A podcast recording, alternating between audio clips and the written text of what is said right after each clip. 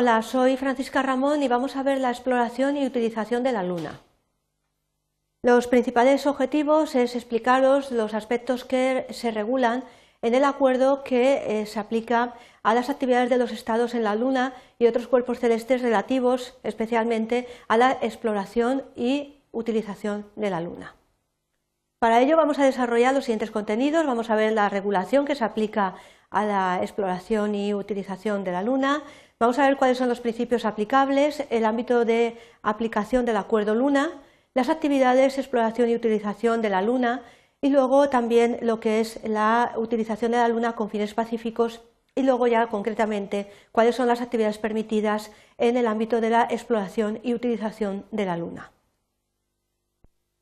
Cuando hablamos de la regulación que se aplica precisamente a, la Luna, tenemos que tener presente que el cuerpo normativo es eh, principalmente en materia de derecho internacional. Hay diversos eh, convenios y acuerdos que son el,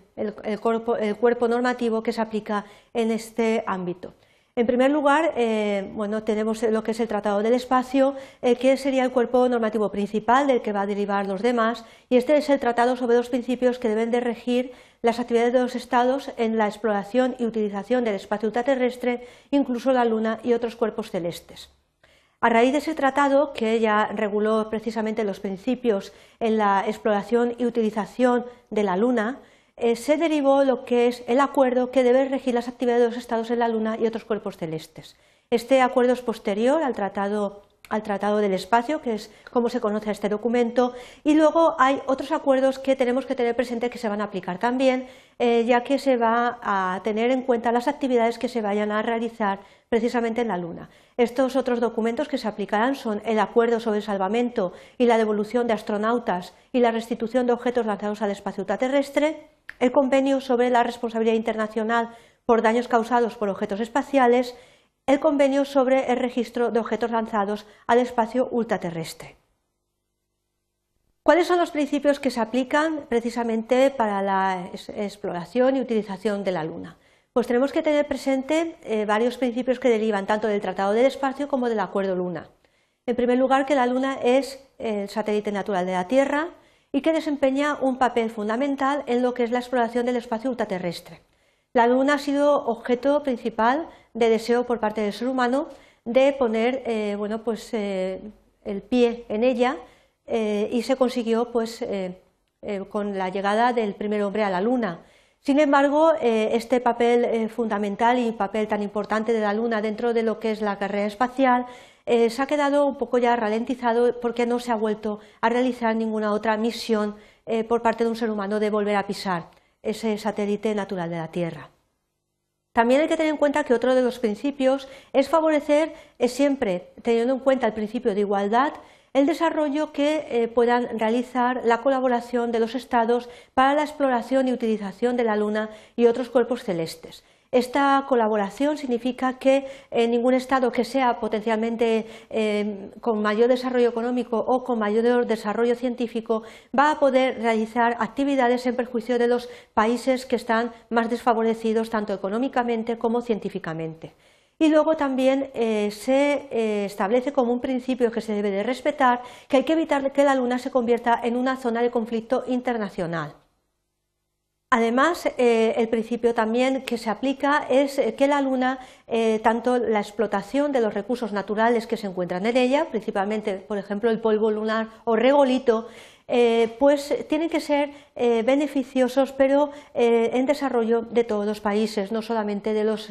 más, mm, digamos, posibilitados para poder obtener la explotación de esos recursos.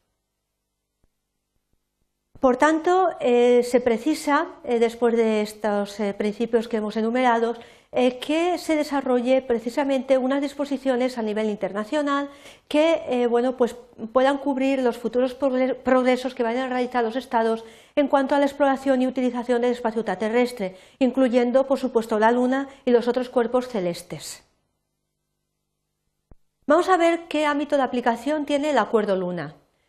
Las disposiciones del acuerdo Luna, relativo a la Luna, eh, se aplicarán también a los otros cuerpos celestes del sistema solar distintos de la Tierra, excepto en los casos en que, con respecto a alguno de esos cuerpos celestes, haya o entren en vigor en un futuro normas jurídicas específicas.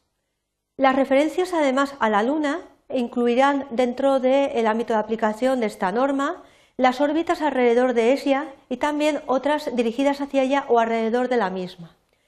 Pero, sin embargo, hay un eh, caso de excepción de no aplicación dentro del ámbito del acuerdo Luna, que es el que este acuerdo no se va a aplicar a las materias extraterrestres que llegan a la superficie de la Tierra por medios naturales. No se va a aplicar en este caso. Vamos a ver eh, qué son las actividades, la exploración y la utilización de la Luna y de los otros cuerpos celestes. Hay que tener en cuenta que eh, todas las actividades que se vayan a desarrollar en la Luna, incluida la exploración y la utilización de la misma, se tienen que realizar conforme a lo que indica la normativa internacional, en especial la Carta de las Naciones Unidas y además teniendo en cuenta eh, principalmente lo que es la Declaración sobre los principios de derecho internacional referentes a las relaciones de amistad y a la cooperación entre los Estados de conformidad con la Carta de Naciones Unidas que fue aprobada por la Asamblea General de la misma en el año 1970. Bien, ¿cuál es la utilización que se puede realizar de la Luna? Pues tenemos que tener presente que la utilización de la Luna siempre y en todo caso tiene que hacerse con fines pacíficos.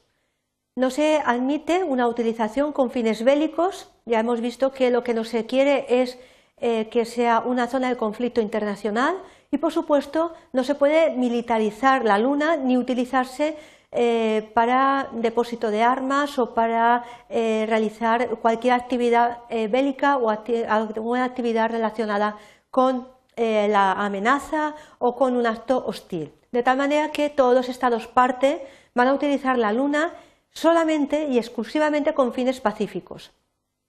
Está prohibido recurrir a la amenaza o al uso de la fuerza para realizar cualquier acto que sea hostil o la amenaza de esos actos en, la Luna. Es decir, no se permite y tampoco se eh, está admitido por parte del Acuerdo Luna utilizar la Luna como medio para realizar tales actos o para eh, hacer algún tipo de amenaza que se vaya a dirigir contra la Tierra, contra el propio satélite natural o a las naves espaciales o a, tripulaciones de naves espaciales o a objetos espaciales artificiales, por ejemplo, satélites artificiales. Todas esas actividades no están permitidas por parte del Acuerdo Luna. También eh, se prohíbe o no está permitido eh, que eh, los estados partes del acuerdo no, no pondrán en órbita alrededor de la Luna ni en ninguna otra trayectoria que se dirija hacia ella o alrededor de ella objetos que sean portadores de armas nucleares o de cualquier otro tipo de armas de destrucción masiva, destrucción en masa, ni colocarán ni emplearán esas armas sobre o en la Luna. Es decir, no se puede utilizar ni la trayectoria hacia ella ni en órbita alrededor de ese satélite, pero ni siquiera tampoco en la superficie eh, de la Luna eh, cualquier tipo de eh, arma nuclear u otro tipo de arma de destrucción en masa. Todo esto aparece prohibido en el Acuerdo Luna y además principalmente también en el Tratado del Espacio. La prohibición eh, se extiende mucho más allá de lo que os he estado indicando y también queda prohibido establecer bases, instalaciones y fortificaciones de carácter militar. Ojo con esto porque las que serían de carácter civil estarían permitidas, efectuar ensayos de cualquier tipo de armas y realizar maniobras militares en la Luna. Aquí aparece el concepto de militar, de tal manera que una, eh, una base de carácter civil para investigación sí que estaría permitida eh, sobre todo porque no tiene esa connotación bélica o esa connotación eh, militar. Eh, de, este modo no se prohíbe o no está, no está, prohibido, se permite la utilización de personal militar para investigaciones científicas ni para cualquier otro fin pacífico. Es decir, se puede, se puede utilizar personal militar para realizar actividades pacíficas. Lo que no se puede hacer es utilizar la Luna para fines militares. Tampoco, además, se prohíbe la utilización de cualquier equipo material necesario para la exploración y utilización, pues por ejemplo para realizar experimentos sobre determinado comportamiento de sustancias en un, en un medio de gravedad cero, eh, para explorar y utilización de la, Luna con fines pacíficos. Hay que tener en cuenta que sí que se permite realizar esa serie de actividades. Lo que no se permite es la utilización militar de la misma.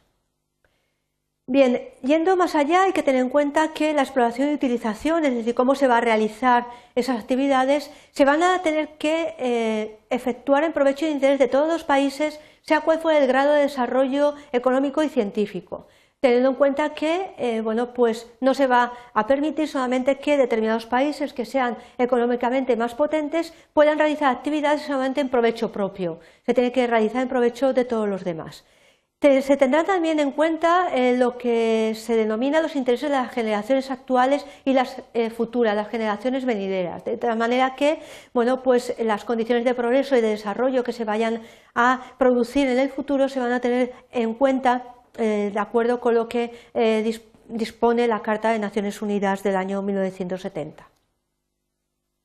Todas las actividades que se realicen eh, siempre estarán bajo el marco de lo que se denomina el principio de cooperación y asistencia mutua. Esta cooperación internacional debe ser lo más amplia posible, además eh, con eh, una transparencia para que sea conocida por parte de todos los Estados y se llevará a cabo a través de una serie de informaciones, de conductos de transmisión de la información que se vaya a realizar a través de las llamadas organizaciones internacionales intergubernamentales.